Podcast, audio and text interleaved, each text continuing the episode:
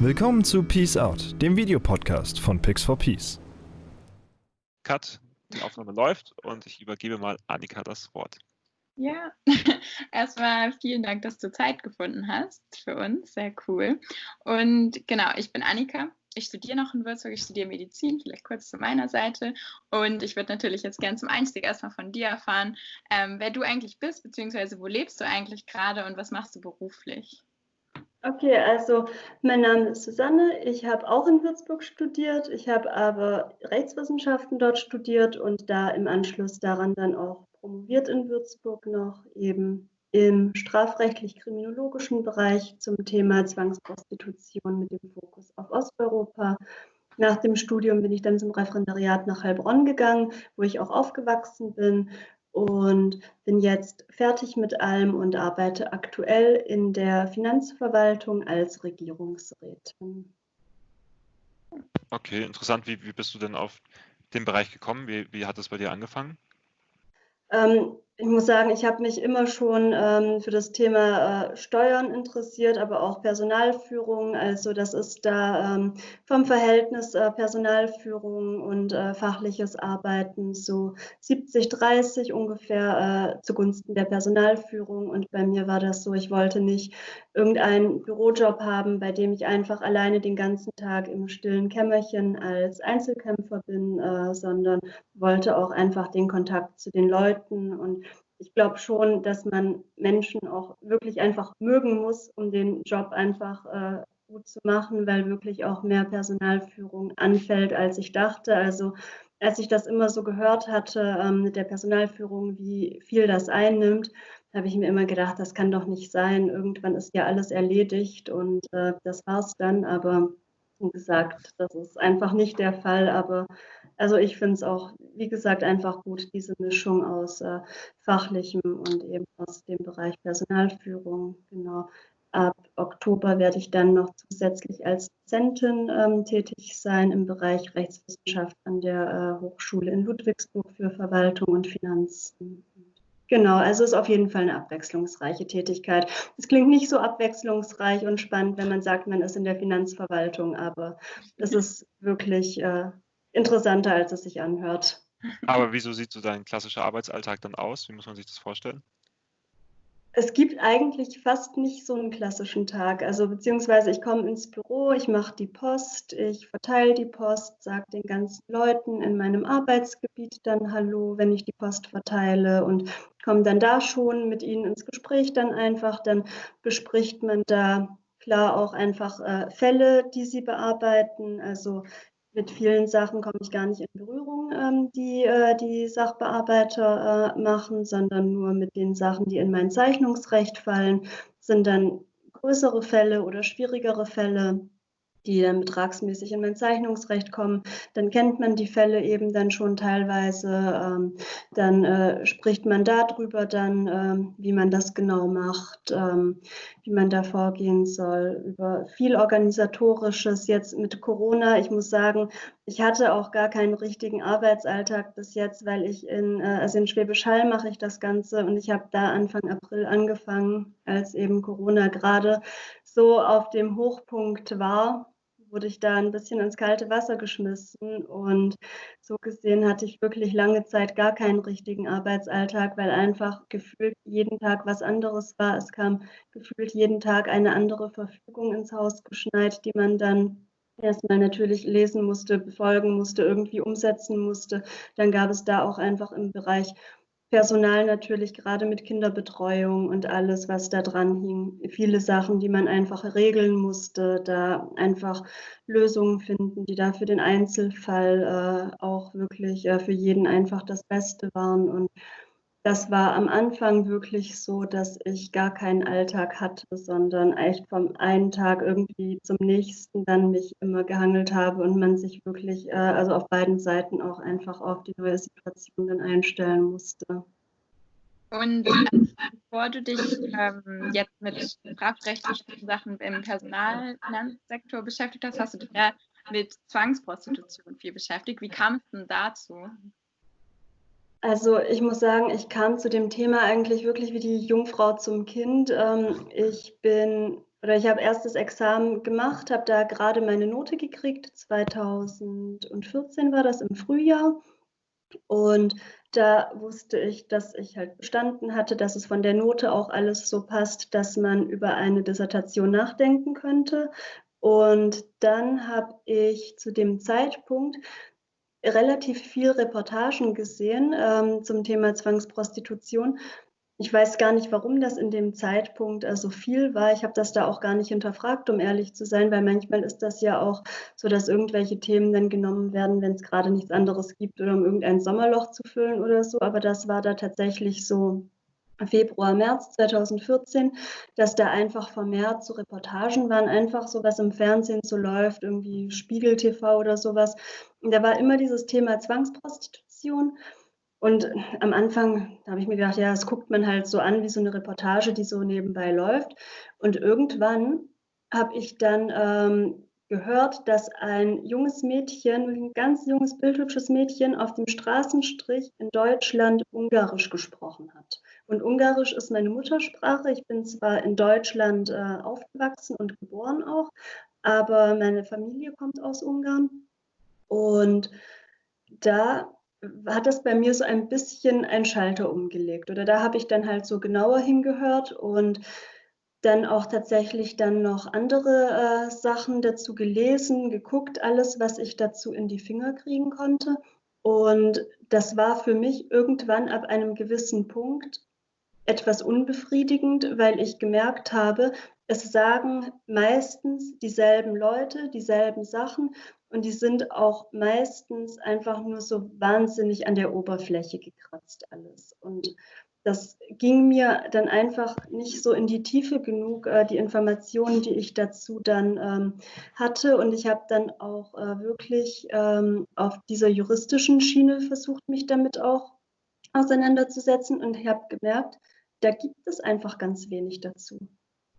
Und dann, nachdem bei mir so alles, äh, was ich eben so medial dazu bekommen konnte, auch ähm, Statistiken und alles, nachdem ich da einmal so überall drüber gelesen hatte, habe ich gemerkt, das reicht mir nicht. Das ist so ein, ein umfassendes Thema und äh, es gibt so viele Leute, die davon betroffen sind, dass es ein Thema wäre, das meiner Meinung nach noch nicht in dieser Ausführlichkeit oder in dieser Intention behandelt wurde, wie ich eigentlich denke, dass es Aufmerksamkeit verdient hätte.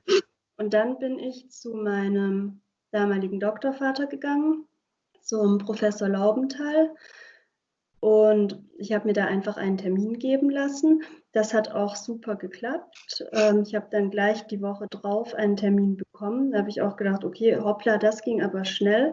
Habe dann schnell mir überlegt, was ich ihm sagen möchte, wie ich eine Dissertation aufbauen würde, ähm, so grob übergangen, was ich halt sagen möchte, wie ich mir das vorstelle. Bin zu ihm hingegangen und er hat wirklich einfach mich mit offenen Armen aufgenommen. Er hat gesagt, ich renne bei ihm offene Türen ein. Also einer seiner Forschungsschwerpunkte ist äh, neben Strafvollzug eben auch ähm, Sexualstraftaten. Und er meinte, ich renne bei ihm offene Türen ein und er fragt sich, warum bis jetzt noch keiner mit dem Thema kam. Und das war dann halt natürlich ein guter Start. War das, war das, das, das Thema für dich irgendwie ähm, einfach zu behandeln oder fiel es dir auch schwer manchmal in manchen Situationen? Hm. Ja, ich muss sagen, ich dachte, dass es mir schwerer fällt oder die Frage ähm, wird mir oft gestellt, aber insgesamt äh, muss ich sagen, ähm, war es schon einfach so, eine, so ein Schreibtisch, Job in vielen Sachen, gerade auch die strafrechtliche Würdigung. Also ich habe da ganz viele Aspekte äh, betrachtet in meiner Dissertation, nicht nur das strafrechtlich-kriminologische mit viktimologischen Aspekten, sondern auch äh, viel geschichtliches, äh, politisches, soziologisches äh, dazu. Und das war tatsächlich nicht so schwer, sondern eigentlich wirklich interessant. Was jetzt auch nicht wirklich schwer war, aber wo mir ein bisschen mulmig war, war äh, bei den Opferinterviews. Ich habe ja auch Opferinterviews geführt mit ehemaligen äh, Zwangsprostituierten. Und das war schon so, dass ich da teilweise ein mulmiges Gefühl hatte, als ich zu den Treffen gefahren bin. Weil man einfach nie weiß, wer sitzt einem gegenüber, wie ist die Person so drauf, kommt das Interview überhaupt zustande oder sagen sie kurz davor vielleicht doch ab, weil sie es nicht wollen.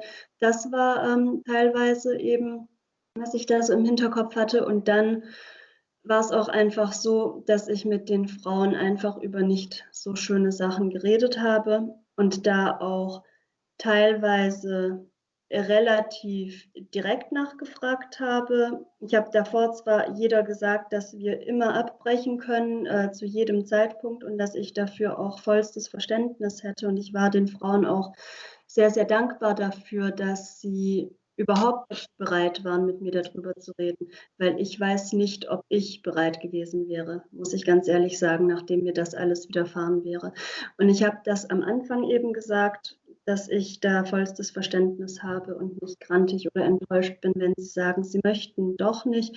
Oder auch dann teilweise echt vor bestimmten Fragen habe ich auch gesagt, ich verstehe, wenn sie wirklich nicht darauf antworten wollen. Also teilweise habe ich einfach auch wissen wollen, wie viele Freier die an einem Tag bedienen mussten oder auch, ähm, ob sie halt manche Sachen freiwillig gemacht haben oder nicht freiwillig gemacht haben, ob sie alles machen mussten mit den Freiern oder ob sie es sich aussuchen durften. Und das sind eben schon Fragen, die natürlich wahnsinnig in die Intimsphäre der Person eingreifen. Ich habe das eben teilweise aber auch wirklich gebraucht für meine Dissertation, um einfach auch strafrechtlich zu gucken, was passiert da, was für Tatbestände sind da gegebenenfalls verwirklicht. Und das waren schon unangenehme Situationen, muss ich sagen, weil man findet sich da einfach gegenüber einer vollkommen fremden Person und redet über Sachen, über die würde ich mit keinem anderen reden und die sagen das wirklich mir als komplett Fremde. Und da habe ich aber auch nur gute Erfahrungen gemacht. Also die haben sich da wirklich sehr geöffnet und ich war da auch sehr, sehr dankbar dafür. Kannst du vielleicht heißen, wie die rechtliche Situation bezüglich Prostitution oder Zwangsprostitution in Deutschland, vielleicht auch in Bezug auf Osteuropäerinnen, ist? Leute, die darüber keine Wissen haben bisher?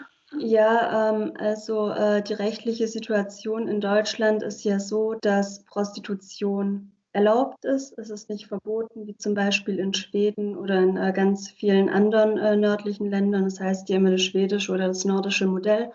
Verboten ist äh, Prostitution hier nicht. Wo ich auch denke, es ist der richtige Ansatz, dass es nicht äh, verboten ist, weil ich einfach der Meinung bin, Prostitution gab es einfach schon immer. Also das, also das habe ich auch ähm, in meiner ganzen historischen Recherche da äh, wirklich nochmals äh, deutlicher erfahren, äh, dass es nicht umsonst einfach heißt, das älteste Gewerbe der Welt, weil es gab schon in der Antike Prostitution, es gab Zwangsprostitution, auch der Frauenraub und äh, solche Begriffe. Das ist eigentlich nichts anderes als Zwangsprostitution in der Antike. Ähm, es ist in Deutschland so, dass es ja 2002 das Prostitutionsgesetz gab. Seit dem Prostitutionsgesetz ähm, war Prostitution nicht mehr sittenwidrig und es wurde liberaler gehandhabt alles. Und ähm, das hat ein bisschen, oder was heißt ein bisschen, es hat dazu geführt, ähm, dass es äh, kaum reglementiert war und äh, in Deutschland Prostitution wirklich sehr freizügig ausgelebt wurde, auch viel freizügiger als in anderen europäischen Ländern aufgrund sehr weniger Regularien, was auch dazu geführt hat, dass Deutschland so ein bisschen das Phuket Europas wurde und wirklich Sextouristen auch nach Deutschland kamen, dann aus der Schweiz, aus Italien.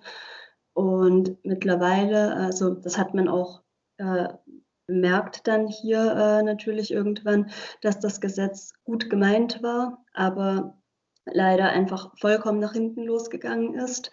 Und ähm, weil man wollte klar ursprünglich den Prostituierten da äh, helfen und äh, das Ganze liberal ausgestalten, aber ähm, im Endeffekt hat es einfach dazu geführt, dass auch wahnsinnig viel Raum für Missbrauch ähm, der äh, gesetzlichen Regelungen oder der nicht existenten gesetzlichen Regelungen geschaffen wurde und dann wurde ähm, 2017 dann das Prostitutionsschutzgesetz dann ähm, eingeführt. Und da es ist noch ein relativ junges Gesetz und die ersten Evaluierungen laufen, aber da wurde zum Beispiel eine Anmeldepflicht äh, eingeführt, äh, erstmals, die es bis dahin nicht gab.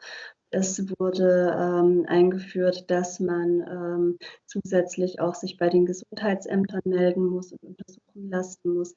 Und so versucht man das eben ein bisschen äh, besser zu regulieren.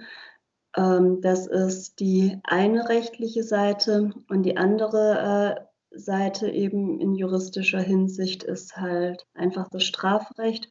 Aber das Strafrecht greift eigentlich dann, wenn es einfach schon zu spät ist, also wenn schon einfach irgendwelche Verstöße passiert sind. Also es hat da ganz klar einen äh, repressiven Sanktionscharakter, wenn es eben einfach schon so weit ist, dass da irgendwas äh, zulasten der Frauen schon begangen wurde. Aber es gibt beispielsweise keinen ähm, Paragraph, der Zwangsprostitution als solche verbietet oder so. So speziell ist da äh, das deutsche Strafrecht gar nicht in der Hinsicht, sondern es ist einfach, ähm, also ja, das äh, quasi, ich sag mal so das normale Strafrecht, was da zur Anwendung kommt. Und dann gibt es so diese Klassiker-Straftatbestände, die einfach fast immer verwirklicht werden im Zusammenhang mit Zwangsprostitution, wie Freiheitsberaubung, Menschenhandel, also je nachdem, wo die herkommen, wie gesagt, Menschenhandel, ähm, ja, die Körperverletzung, dann ähm, Zuhälterei, sowas, aber wie gesagt, keine, keine klassische äh, Ausprägung da speziell für die Zwangsprostitution. Also es ist eigentlich ein, es ist, es ist ein Mangel an Gesetzen in der Richtung, dass es überhaupt dazu kommen kann, dass es zu Zwangsprostitution kommt in Deutschland. Mhm. Also würde ich, mhm. nee, das würde ich nicht sagen. Ich würde es nicht sagen, weil eigentlich die äh, Straftatbestände, die man hat, die, also wie gesagt, gerade Menschenhandel, Zuhälterei etc., die, die reichen eigentlich äh, schon aus, äh, um da, ähm, ja, also es gibt keine Gesetzeslücke oder so. Es wäre nicht damit getan, äh, wenn man sagt, man macht jetzt irgendwie noch einen zusätzlichen speziellen Paragraphen mit den Straßenrennen oder so. Sondern kann es dazu kommen? Wieso gibt es es dann doch in Deutschland vor allem? Ich habe schon äh, gedacht, dass die Frage kommt und ich habe auch ähm, keine, oder wie soll ich sagen, es, äh, es gibt viele Ansätze, warum es dazu kommt. Aber ich habe zum Beispiel gestern Abend mich auch äh, nochmals ein bisschen eingelesen, auch nochmal in meine eigene DIS, auch so drumherum nochmal äh, gelesen, äh, wie die ersten Evaluierungen äh, des äh, Prostitutionsschutzgesetzes und alles ausgefallen sind, um mich da halt ein bisschen äh, nochmal drauf vorzubereiten. Und ich habe da einen Satz gelesen, ähm, und zwar gerade im Zusammenhang dazu, wie es dazu kommen kann, dass eben äh, doch äh, Prostitution oder Zwangsprostitution gibt. Und das war einfach ein bisschen äh, verkürzt oder auch ein bisschen reißerisch, aber es gibt auch Diebstahl, obwohl Diebstahl unter Strafe steht. Und irgendwo ist das mit der Zwangsprostitution auch so. Es steht unter Strafe, klar, die Straftaten als solche zu begehen ähm, eben wie gesagt die Körperverletzung, Vergewaltigung, was da auch immer verwirklicht wird. Das war auch einer der größten äh, Themenkomplexe neben den Opferinterviews auch in meiner Dis, dass ich einfach mal mich entlang gehangelt habe an den ganzen Straftatbeständen, die da zu Lasten einer Frau typischerweise verwirklicht werden. Das Problem ist einfach, dass viele Sachen zusammenkommen und sich gegenseitig bedingen. Und das führt einfach irgendwo dazu, dass es möglich ist, dass es die Zwangsprostitution gibt. Das fängt an ähm, mit äh, der Situation der Frauen in Osteuropa. Dass viele Frauen nach Deutschland kommen, nicht in der Gewissheit, dass sie sich hier zwangsprostituieren oder prostituieren müssen, aber die haben halt so schlimme Bedingungen teilweise, dass es eine Sache, die auf jeden Fall ähm, reinspielt, dass die Betroffenen in den Heimatländern, in denen sie angeworben werden, empfänglicher sind, sagen wir mal so. Ich meine, wenn ich überlege, mir geht es hier einfach super gut. Ich lebe hier wie der Mops im Haferstroh. Ich äh, komme aus einer normalen, gesitteten Familie. Ich hatte immer Essen, immer Trinken. Mir ging es einfach immer gut.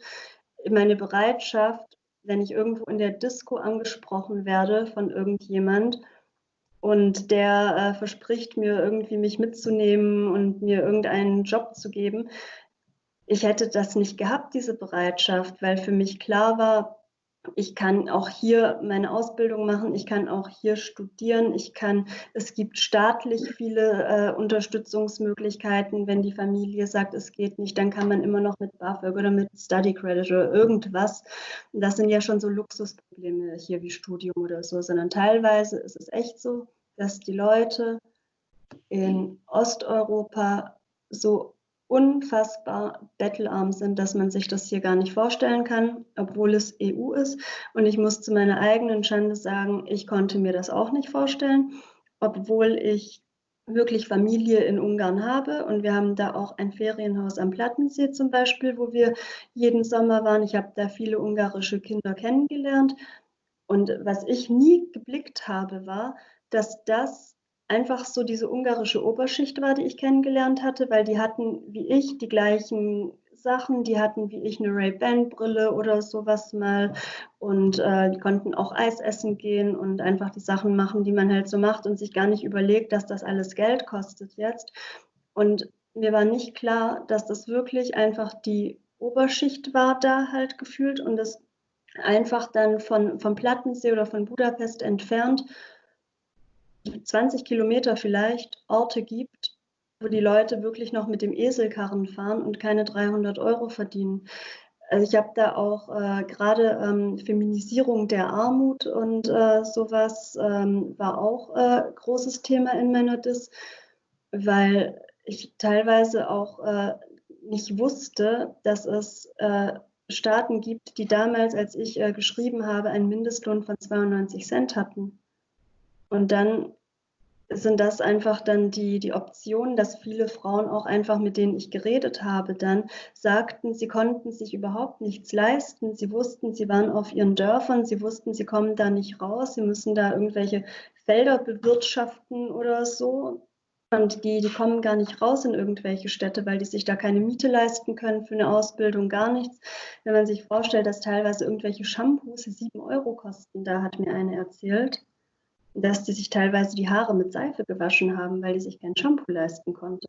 Und dann sind die empfänglich dafür, dann da wegzugehen. Das muss man ganz ehrlich sagen, die Bereitschaft, dann sich aufzumachen in das Ungewisse und irgendwo auch seine Existenz in die Hände von jemand Fremdem zu geben, der klar vielleicht, ich habe da auch ganz viel über die verschiedenen Anwerbungsmethoden geschrieben, äh, was es da gibt. Entweder die Loverboy-Methode, dass die Liebesbeziehungen vorspielen oder sagen, du kannst hier als Altenpflegerin arbeiten oder in einem Restaurant. Dann gehen die mit und dann sind sie hier. Und das ist dann der erste Schritt, wie es dazu kommt. Der zweite Schritt ist einfach, dass man eine unglaublich große Nachfrage hat. Das ist auch unvorstellbar aber es ist einfach so, die Nachfrage ist sehr, sehr groß. Und dann ist das nächste einfach, dass es halt sehr, ja, wie gesagt, sehr, sehr liberal gehandelt, gehandhabt wurde. Es war wirklich auf gut Deutsch leichter, ein Bordell zu eröffnen ganz lange Zeit als, eine Dönerbude. Selbst da hatte man mehr Auflagen wenn man gesagt hat, man macht es ultraliberal und äh, wie gesagt, das war gut gemeint, es war wirklich sehr gut gemeint, aber es ging einfach dann so weit, dass in Deutschland die meisten Bordelle waren, das meiste Personal war und es kaum Kontrollen gab. Und äh, die Frauen, die du so kennengelernt hast, ähm, in was für einer Verfassung waren die? Hm, es geht so. Also ich habe da äh, mit ganz unterschiedlichen ähm, geredet. Ähm, teilweise kam die Verfassung auch darauf an, wie alt oder wie jung sie waren. Ich habe mit einer ein Interview geführt, die war seit über zwölf Jahren in der, ja doch, seit über zwölf Jahren war sie in der Zwangsprostitution, hat den Ausstieg geschafft vor einigen Jahren aber die hatte einfach zum Beispiel keine Zähne. Die hatte kaum Zähne äh, und irgendwann, ich wollte halt auch nicht die ganze Zeit auf diese Zähne gucken, aber klar, man sitzt sich lange gegenüber und alles und dann meinte sie halt von sich aus, ja, die Zähne, die äh, hat ihr ihr Zuhälter rausgeschlagen, als sie versucht hat zu fliehen oder teilweise auch die Freier, wenn sie sie geschlagen haben, sind ihr die Zähne rausgefallen. Und das sind halt einfach ja, so, so Sachen, da wird einem schon anders und dann merkt man auch nochmal, was für ein Level das hat. Und die hat das auch nicht so erzählt wie so eine große Sache oder so, sondern einfach so nach dem Motto, ach ja, wenn du dich wunderst, warum ich jetzt äh, nicht mehr so viel Zähne habe, wurden mir halt rausgeschlagen. Vielleicht mal ganz naiv gefragt, ähm, also wirklich naiv, wieso hören die Frauen nicht einfach damit auf? Oder ähm, im Prinzip sind sie ja in einem in einem Land wie Deutschland, wo sie arbeiten, wo sie vielleicht sich Hilfe suchen könnten, wo mhm. Leute da sind, die ihnen helfen könnten? Ja, das äh, Problem ist, ähm, dass das auch in der Theorie ähm, ganz einfach klingt, aber in der Praxis ist das auch nicht immer so leicht. Ähm, ich habe es mich auch gefragt, ich habe es auch die Frauen gefragt. Ähm, Oft ist es so, dass man gerade auf dem Straßenstrich ähm, oder im, also beim Straßenstrich machen wir das zuerst. Da ist es zum Beispiel so, dass der Zuhälter da auch selbst zum Beispiel oder irgendwelche Leute vom Zuhälter, irgendwelches Hilfspersonal, die sind da halt am Straßenstrich, parken davor oder dahinter oder drehen da halt selbst ihre Runden oder fahren auch tatsächlich, wenn die Frau mit einem Freier mitfährt, fahren die teilweise auch hinterher. Und da ist es halt schwierig, ähm, irgendwo zu entkommen. So hat es aber tatsächlich ähm, die, äh, von der ich das gerade erzählt hatte mit den Zähnen, so hat die es tatsächlich geschafft zu fliehen. Die ist äh, mit einem Freier, der, den sie schon äh, öfter bedient hat, äh, dem sie sich da ein bisschen anvertraut hat.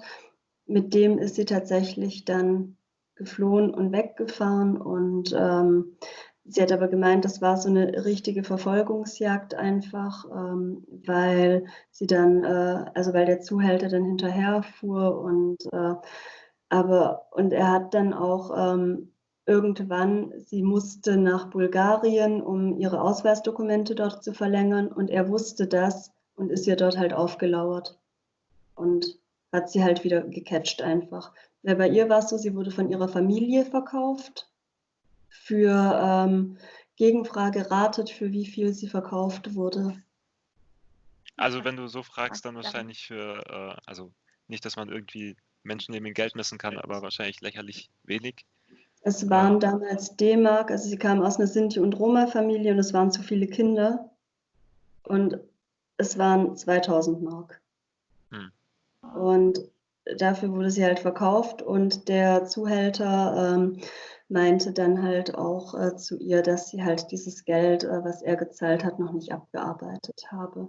Obwohl sie, also klar, das darf man jetzt auch nicht so aufwiegen und alles, aber also hm. natürlich hat sie das auch äh, wieder schon reingeholt. Äh, also es ist ein abartiger Gedankengang, aber ich denke mir, was die da alles erzählt hat, wie viel Freier die hatte, ähm, das war auf jeden Fall schon äh, längst wieder drin, diese 2000 D-Mark. Aber ähm, ja, wie gesagt, das ist halt das eine Problem, diese ständige Überwachung. In ähm, Wohnungsbordellen ist das auch so, dass die Wohnungsbordelle teilweise in irgendwelchen abgeschiedenen, äh, leerstehenden äh, Komplexen drin sind. Und da sind halt auch einfach die ganze Zeit äh, Leute, die das Überwachen, dass da die Freier rauskommen und keine rausgeht. Dann gibt es da noch äh, andere Maschen, die sagen den Frauen zum Beispiel auch, dass Prostitution in Deutschland verboten ist und dass sie dann ins Gefängnis müssen.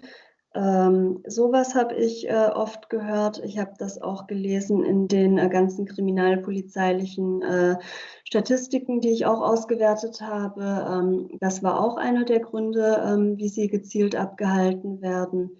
Ein anderer Grund, warum sie nicht aufhören, ist zum Beispiel auch, dass ähm, teilweise die Zuhälter sagen, dass hier in Deutschland, ähm, so wie in ihren Heimatländern es leider der Fall ist, die Polizei und die Behörden korrupt sind und dass sie einfach da ein gutes Verhältnis haben und äh, ihnen wird keiner glauben, wenn sie äh, zur Polizei gehen. Ein anderes Ding ist auch ähm, das Prinzip der äh, sogenannten ständigen Rotation, was äh, viele Frauen ähm, abhält, ähm, auszusteigen, weil es so ist, dass man sich nicht länger als äh, ein paar Wochen am selben Ort befindet. Das, äh, und dann kommt man einfach woanders hin. Die Frauen wissen oft auch einfach gar nicht, wo sie sind, teilweise nicht in welchem Land oder in welcher Stadt sie sich befinden. Das ist zum einen deshalb, um den Bedarf an, ich sage es einfach mal, Frischfleisch zu bestätigen und den Kunden da Abwechslung äh, zu liefern auch. Und zum anderen ist es aber auch ganz gezielt so, dass die Frauen nicht wissen sollen, wo sie sind. Sie sollen nicht immer den gleichen Freier haben, keine oder auch nicht die gleichen Kolleginnen die dürfen keine persönlichen Beziehungen aufbauen zu den Kollegen und keine Allianzen bilden und dann irgendwie über einen Fluchtversuch nachdenken. Und wie gesagt, die sollen auch nicht äh, denselben äh, Freier haben, um da eine persönliche Bindung aufzubauen und da vielleicht über ihn dann rauszukommen, sondern die sollen einfach wirklich Mutterseelen alleine sein und einfach keine Kontakte haben. Und klar, es gibt mit Sicherheit irgendwie eine Möglichkeit und aber es wird halt einfach den Leuten schwer gemacht. Es wird den Leuten ganz, ganz arg schwer gemacht. Teilweise wird man auch einfach die ganze Zeit unter Drogen gesetzt. Das äh, gab es auch, das ist nicht immer so. Aber ähm, weil Drogen auch einfach teuer sind, aber teilweise ist es auch so, dass die Frauen dann halt einfach mit Drogen übrig gemacht wurden, wenn jetzt der Zuhälter eh noch in dem Milieu unterwegs ist oder so. Ja, wie gesagt, da kommt so eins zum anderen. Vielen ist der Ausstieg dann auch gelungen nach einiger Zeit. Die, manche haben auch gesagt, sie sind dann einfach weggerannt und sind einfach gerannt und haben gesagt, egal wohin sie rennen oder wenn sie jetzt erfrieren im Winter, ist es einfach alles besser. Und die haben wirklich die erste Chance genutzt, da irgendwie wegzurennen. Ja, wie gesagt, manchmal wird, werden die auch dann wieder eingefangen oder wie auch immer. Alle, mit denen ich geredet habe, denen ist der Ausstieg gelungen, aber es ist nicht ganz so einfach, wie man denkt wenn man da einfach drin ist in der ganzen Maschinerie, ist es nicht so einfach, wie man denkt, zu sagen, hier, ich, ich will nicht mehr, ich gehe jetzt zu irgendeinem Amt oder irgendjemand wird mir schon helfen. Hm. Ähm, wie, Moment. Ähm, Moment, jetzt hänge ich gerade. ähm, was, was war denn, also, was ist denn so deiner Meinung nach, wäre ein, eine effektive Methode, um dagegen vorzugehen, um was zu ändern? Hm, das ist Fragen. Nee, das ist ganz schwer. Das habe ich mich auch äh, in meiner Dis auch schon gefragt. Am Ende, als ich äh, auch so eine Art Ausblick geschrieben habe, wie denn so das neue Gesetz wird, wie ob man sich davon viel erhoffen kann oder nicht. Ähm, es ist ganz schwierig. Ähm, ich habe teilweise ja, ich denke, teilweise ist zum Beispiel das Prostitutionsschutzgesetz so ein Schritt in die richtige Richtung, dass das äh, besser wird. Irgendwo ist es aber auch wieder ein zahnloser Tiger in ganz vielen Bereichen, weil es auch, das liegt nicht am Gesetz selbst, sondern es liegt einfach an der Thematik, dass es einfach eine Thematik ist, bei der viel äh, im Untergrund läuft, bei der viel im Graubereich abläuft, ist es eine Thematik, der man sehr schwer Herr werden kann. Zum Beispiel gibt es in dem Prostitutionsschutzgesetz auch eine Kondompflicht. Aber wer überprüft denn dann diese Kondompflicht? Also man kann überprüfen, äh, dass da die Kondome ausliegen in den ganzen Institutionen und alles, aber im Endeffekt, also wird ja jetzt keiner irgendwie das wirklich kontrollieren. Ähm, was ich mir selbst noch so überlegt hatte, in rechtlicher oder so in rein pragmatischer Sicht, was man machen könnte, um es zu verbessern, war, dass ich mir überlegt hatte, ähm, also dass die Frauen zum Beispiel immer ihre Ausweisdokumente, also Personalausweis, Reisepass, bei sich führen müssen weil das zum Beispiel auch so eine Sache ist, dass das immer abgenommen wird. Das ist das Erste, was ihnen weggenommen wird, dass sie hier keine Identität mehr haben und dass sie dann auch einfach nicht ausreisen können. Und da habe ich gedacht, wenn die Frauen zum Beispiel den Personalausweis immer bei sich hätten, das wäre einfach und das dem Freier auch vorzeigen müssten zum Beispiel. Und er weiß, es ist eine Frau, die hat ihre Dokumente und alles bei sich.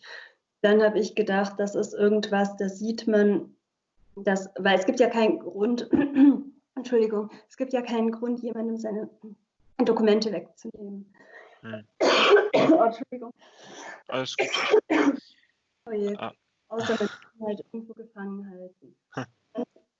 Wenn ich halt jemanden nicht gefangen halten möchte, zum Beispiel, dann denke ich mir, dann kann ich ihm auch seine Dokumente und alles geben. Und das wäre, finde ich, so ein Zeichen, dass dann auch der Freier sieht, hier ist eine Frau, die hat die Dokumente bei sich, die könnte zumindest theoretisch gehen. Hm. Wie gesagt, dass man das halt sich vorzeigen lassen muss. Dann habe ich gedacht, vielleicht, dass man ähm, sich von dem Freier eine Personalausweisnummer zumindest geben lässt. Für den Fall, dass der wirklich ganz schlimme Sachen macht, weil es sind nicht nur die Zuhälter, die die Frauen misshandeln und äh, alles, sondern es sind teilweise auch genauso die Frau, äh, die Freier, die das äh, mit den Frauen machen. Und dass man sich da irgendwo zumindest eine Personalausweisnummer geben lässt, ähm, für den Fall, dass es halt irgendwie wirklich ganz schlimm ist oder die Frau wirklich äh, schlimme Verletzungen oder so hat, was auch wirklich nicht selten ist bei Zwangsprostitution, dass man das einfach machen muss. Und ja, mehr, viel mehr ist mir da auch nicht eingefallen, äh, wo man sagen kann, es wäre wirklich einfach sinnvoll. Ähm, engmaschigere Kontrollen, klar, aber dann ist es wieder die Frage des Personals und wer macht das. Aber wie gesagt, so engmaschigere Kontrollen ähm, in den Bordellen, auf, in den ganzen Institutionen, dass man da einfach öfter vorbeiguckt und nach dem Rechten sieht. Ähm, das wäre es halt noch. Und das andere, das ist aber nichts Rechtliches und auch nichts Greifbares, sondern das ist einfach äh, auch so total softes Gerede einfach, aber im Endeffekt die einzige Möglichkeit, die mir einfach einfällt, irgendwo respektvoll miteinander umzugehen. Und auch wenn man, wie gesagt, ich bin nicht dafür, dass Prostitution verboten wird, aber das ist irgendwo einfach so dieser Appell an, an so irgendwie noch ein Funken Menschlichkeit, der einfach da in jedem meint man, dass er zumindest stecken sollte. Und das ist einfach dann so ein Appell auch nochmal an jeden, der da irgendwo drin ist, in sich zu gehen und dann einfach mal zu überlegen, möchte ich wirklich äh, jetzt die sexuellen Dienstleistungen einer Frau in Anspruch nehmen, die kein Wort Deutsch spricht, außer sich ist, wegen Alkohol und Drogen und irgendwie sowieso schon äh, keine Zähne hat und grün und blau geschlagen ist. Möchte ich dann an dem Tag wirklich noch der 23. oder 24. Kunde sein? Das sind einfach so, ja, wie gesagt, nichts Greifbares, aber einfach, dass man ein bisschen an dieses Menschsein und Menschlichkeit untereinander im Umgang appelliert. Was, was Besseres ist mir auch in meiner Dis schon vor drei Jahren nicht eingefallen. Weil es wird immer Prostitution, Zwangsprostitution geben. Es wird immer Menschen geben, die einander einfach schlecht behandeln. Aber ob es dann so schlimm sein muss, ist halt dann die andere Frage.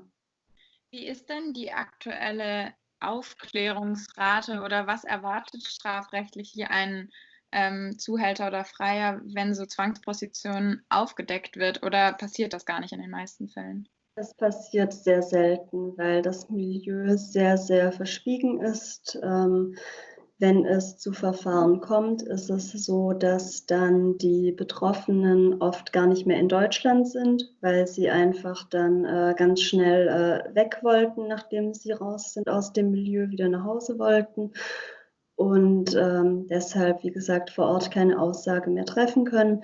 Oft ist es auch so, dass die anderen, die da involviert sind, ähm, einfach schweigen und teilweise werden auch die äh, betroffenen ehemaligen Zwangsprostituierten dann bedroht. Entweder sie selbst werden bedroht äh, für den Fall, dass sie aussagen, oder ähm, dann kommt auch immer die Drohung, ja, deine Familie und ich weiß, wo ich dich gekauft habe und wo du herkommst und alles. Und äh, dann machen sie der Familie ähm, das Leben zur Hölle. Zum Beispiel auch bei der, ähm, der die Zähne ausgeschlagen worden sind.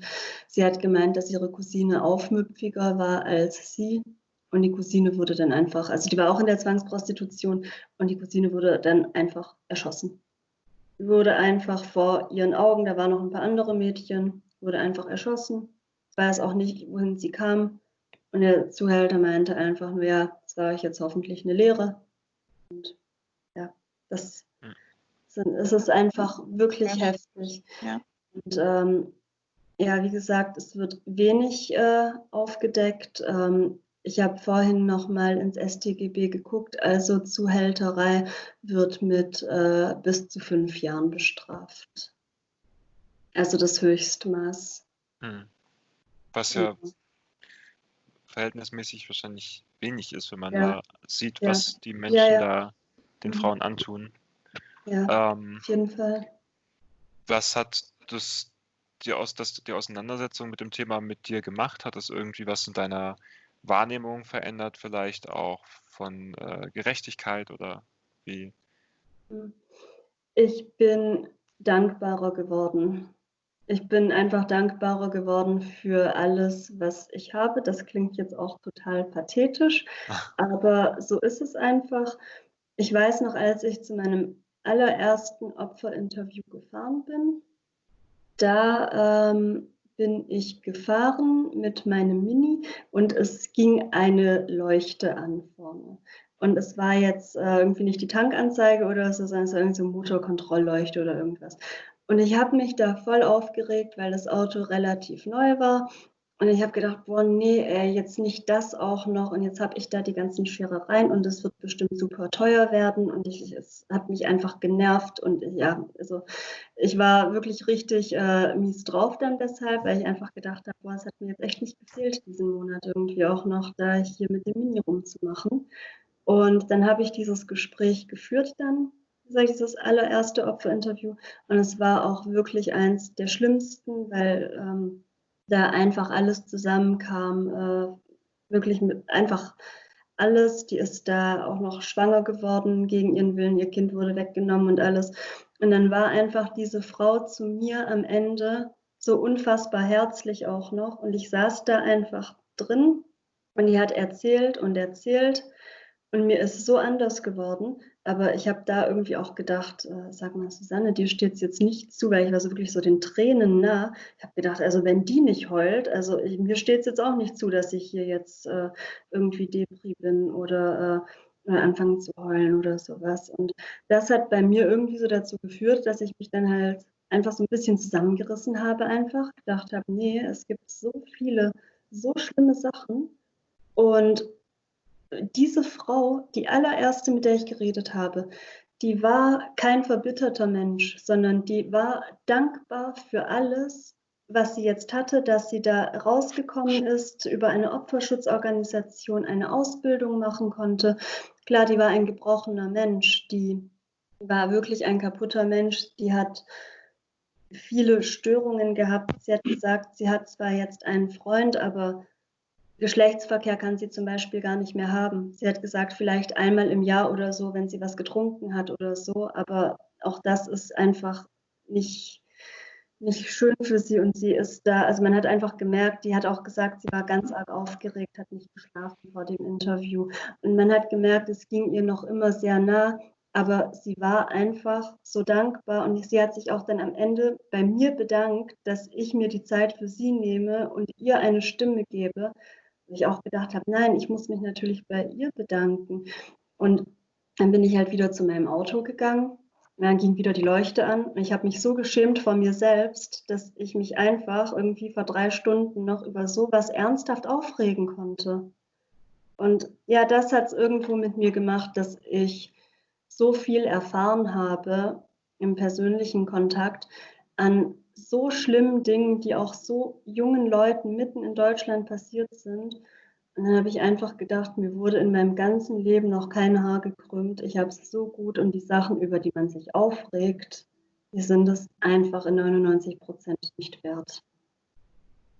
Das war, wie gesagt, ich klinge eigentlich wie so ein Glückskeks, aber das war so, Nee, ich finde, du hast es super, super eindrücklich geschildert und ich glaube, du hast es gerade auch richtig gut auf den Punkt nochmal gebracht und sehr rund irgendwie verpackt. Und Ich merke schon, wie das Gespräch von einer Stunde jetzt mit mir was auslöst. Also ich kann mir nur erahnen, was du alles herausfinden konntest. Und das ist ja ein Thema, über das ich persönlich mich jetzt auch noch nie so informiert habe und mhm. wie es dir wahrscheinlich am Anfang auch ging. Ja. Und ja, es geht einem, glaube ich, unglaublich schnell, unglaublich nah. Und das wäre eigentlich auch meine letzte Frage, einfach aus persönlichem Interesse, wie du emotional damit eigentlich umgehen konntest oder ob es dann eben doch dazu kam, dass es dich irgendwie emotional dann überrannt hat, weil es eben so ein nahes Thema ist, gerade als Frau, dann irgendwie so das nachfühlen zu können.